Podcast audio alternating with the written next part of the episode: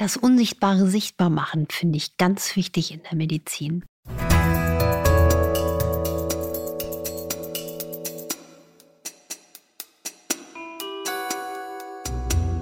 Dr. Anne Fleck, Gesundheit und Ernährung mit Brigitte.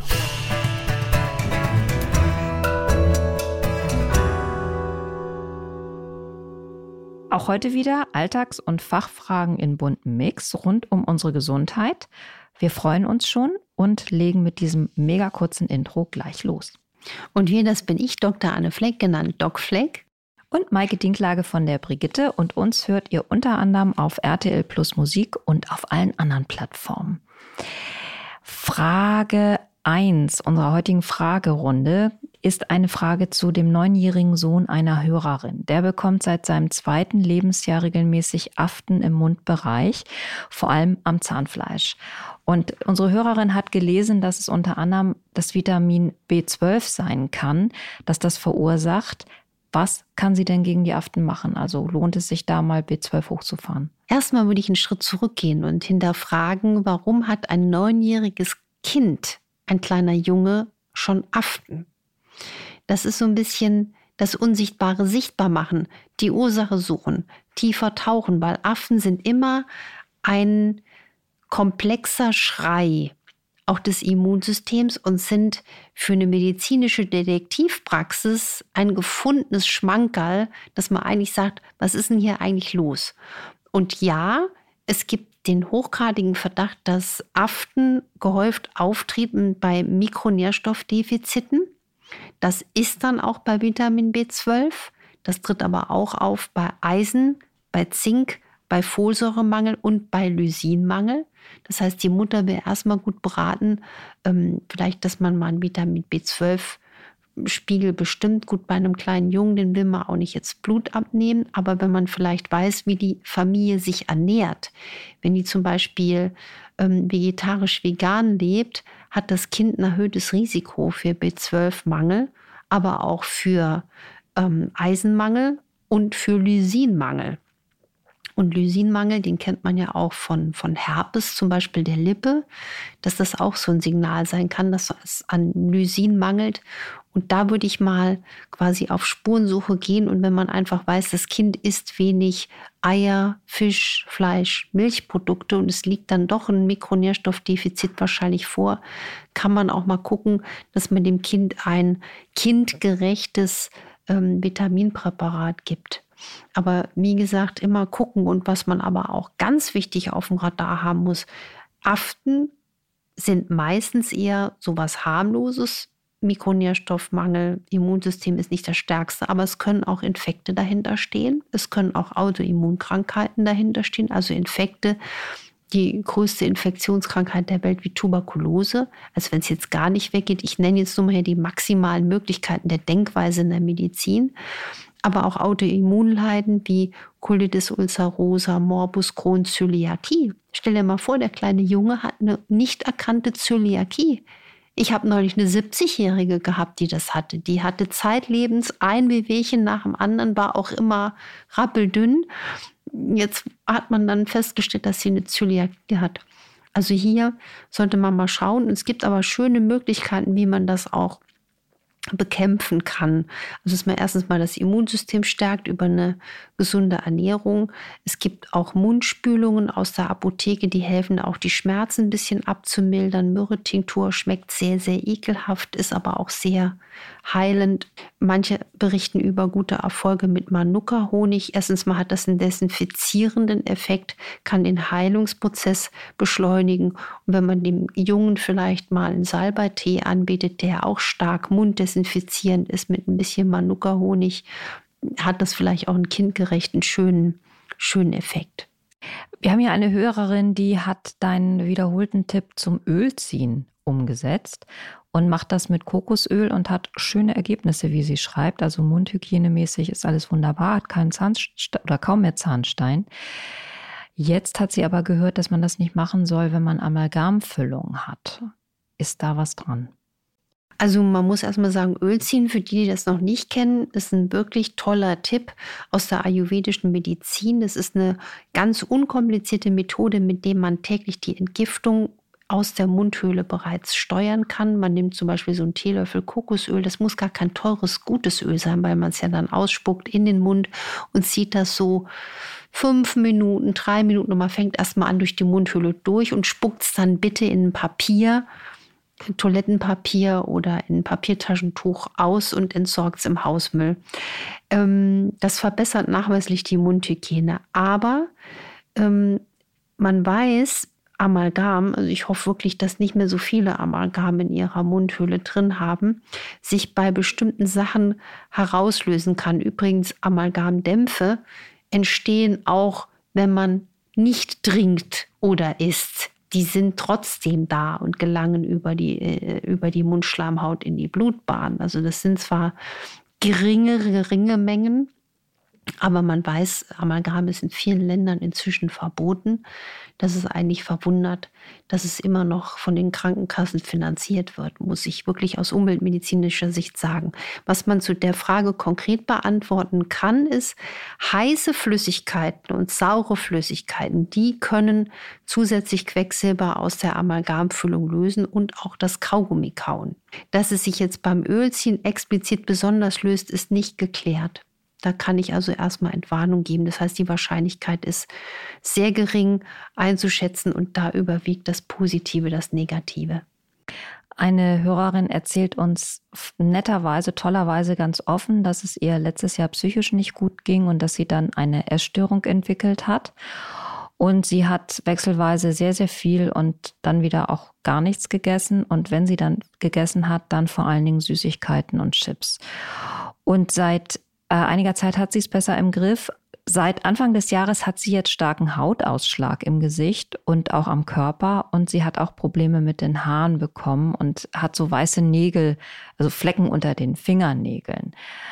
Jetzt fragt sie sich, kommt das von meiner schlechten Ernährung? Man kann es sich fast vorstellen. Und wenn sie sich jetzt gesund ernährt, würde sich das ganze Bild zurückentwickeln.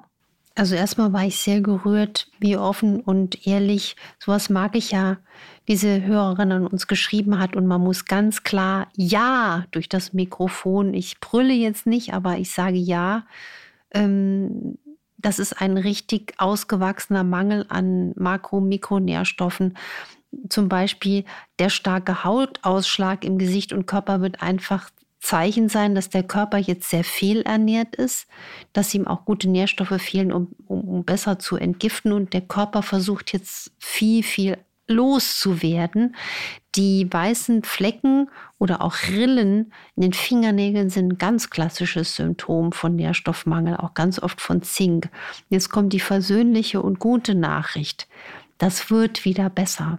Das wird wieder besser.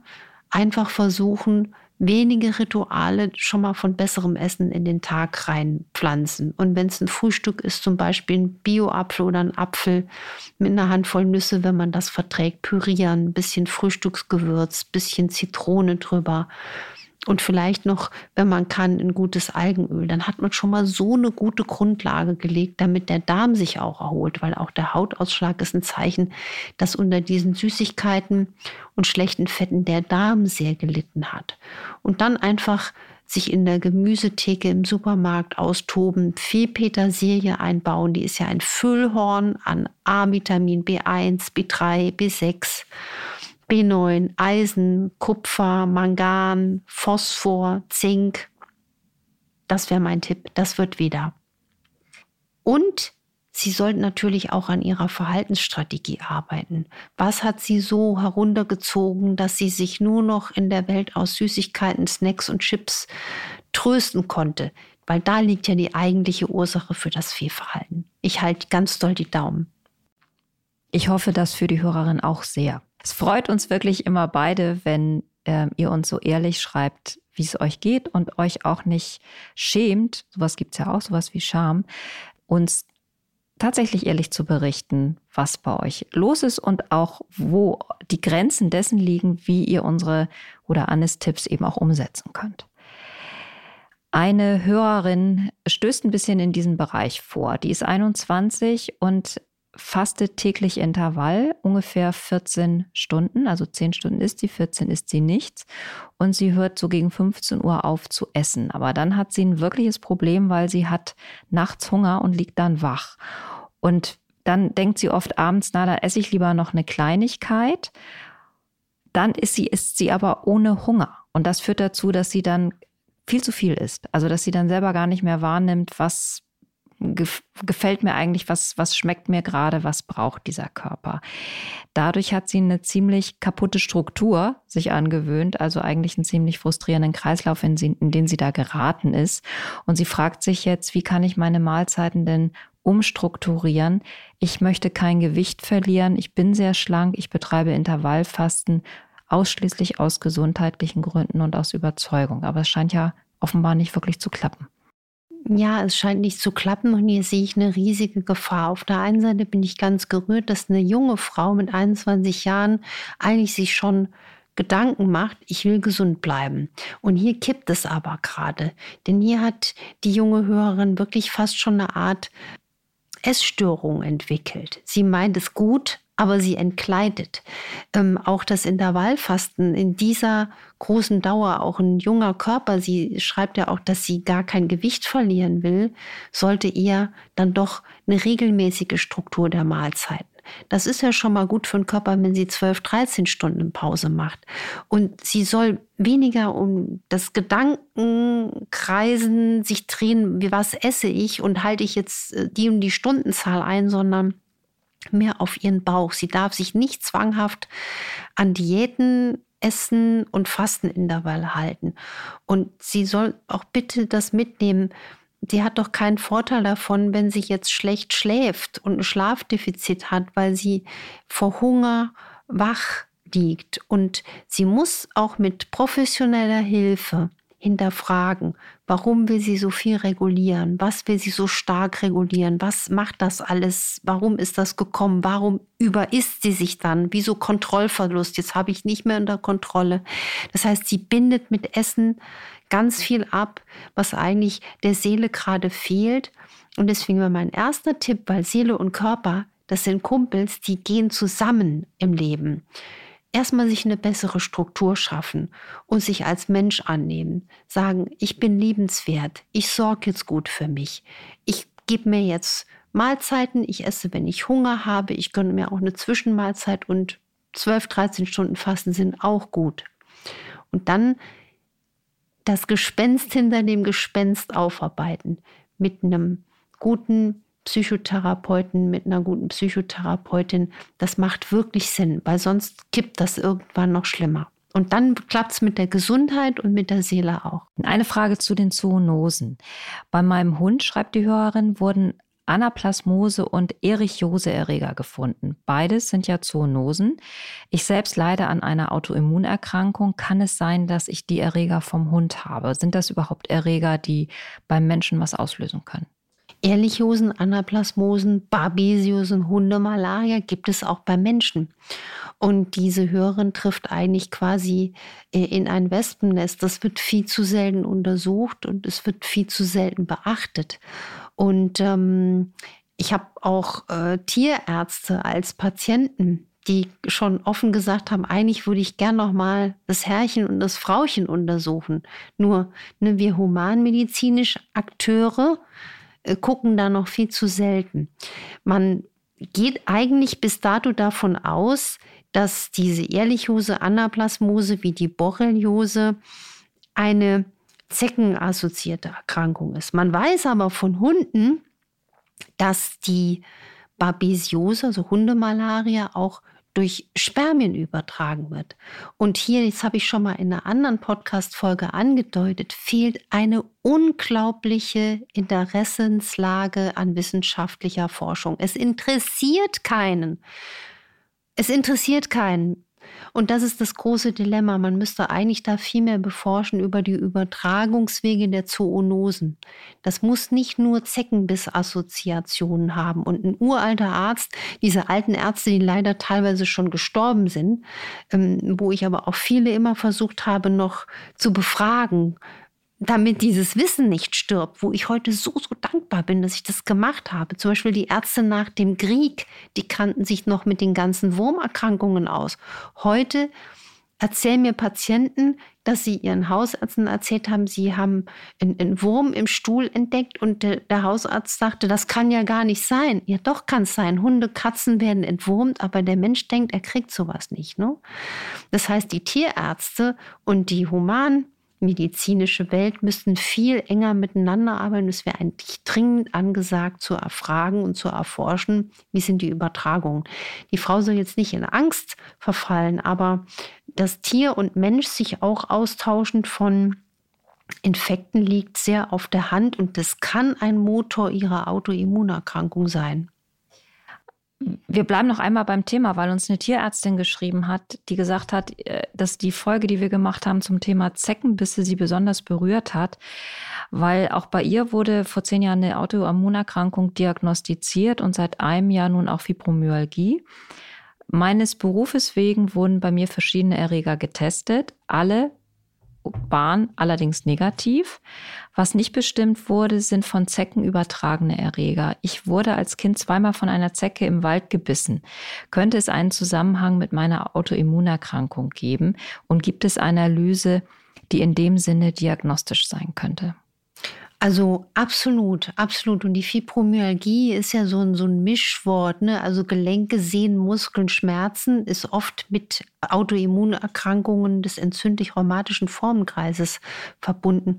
Und es macht Sinn, das zu testen. Aber auch hier gibt es bestimmte Limitationen, weil die Borrelien, das sind ja absolute Überlebenskünstler. Also wenn jetzt ein junger Forscher hier zuhört, der noch nicht weiß, wo er sich reinbegeben will, würde ich sagen, beforscht die Infektionen und gehen die Zecken bis assoziierten Erkrankungen. Wir sind Zecken-Hochgebiet, eins der Hochgebiete der Welt und haben nicht mehr eine Professur, die sich ausschließlich damit beschäftigt. Und das ist nämlich das Problem. Die Borrelien, wenn wir die jetzt testen im Serum, dann kann das sogar sein, dass man noch äh, vielleicht mit Borrelien ein Problem haben könnte, obwohl der Serumnachweis nicht mehr 100% da nachweisbar ist, weil die können sich camouflieren. Das heißt, die ziehen sich zurück ins Gewebe und du kriegst sie gar nicht mehr gut im Blut immer nachgewiesen. Das macht das Ganze so schwierig. Aber ich würde mich an ihrer Stelle, es gibt ja diese auch Schwerpunktlabore, ähm, ähm, wo man dann auch nochmal die Zeckenbiss-assoziierten Erkrankungen testen lassen kann. Und nicht selten kommt dann auch was raus. Sie sollte sich auch mal testen lassen auf Toxoplasmen, auch testen lassen auf Zytomegalie, Chlamydien, Herpes zoster, Herpes simplex, weil je nachdem, was man da findet, kann man naturheilkundig die Viruslast reduzieren und dadurch diesen Treiber der Erkrankungen ein bisschen kleiner machen. Und wenn sie dann noch anfängt, Leber-Darm-Achse zu sanieren, sich ganzheitlich zu stärken, spirituell an sich zu arbeiten, meditieren, positiv, dann sehe ich viele Autoimmunkranke, die wirklich eine gute, gute Lebensqualität entwickeln. Ein paar Fragen stehen auf unserer Liste, aber wir schaffen es nicht mehr. Diese Folge ist vorbei und wir nehmen sie sehr gerne mit in unsere nächste Sendung, wenn wir wieder eine Wundertüte machen. Und infoline.brigitte.de ist da eure heiße Connection zu ja, der Möglichkeit, mit euren Fragen dann in dieser Sendung auch aufzutauchen. Nächstes Mal schlemmen wir mal was ganz anderes. Wir machen nämlich eine Genussfolge, weil der Herbst so schön ist. Und da so viele Dinge kommen, die uns auch eine gesunde Ernährung einfach so schenken durch die Natur. Bis nächste Woche. Wir freuen uns auf euch. Und Anne wird euch gleich noch einen guten Rat geben, nämlich macht was draus.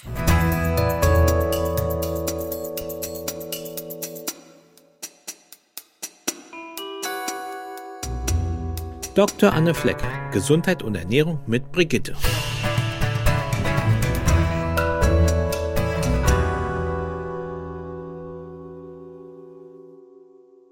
Dieser Podcast ist eine Produktion der Audio Alliance.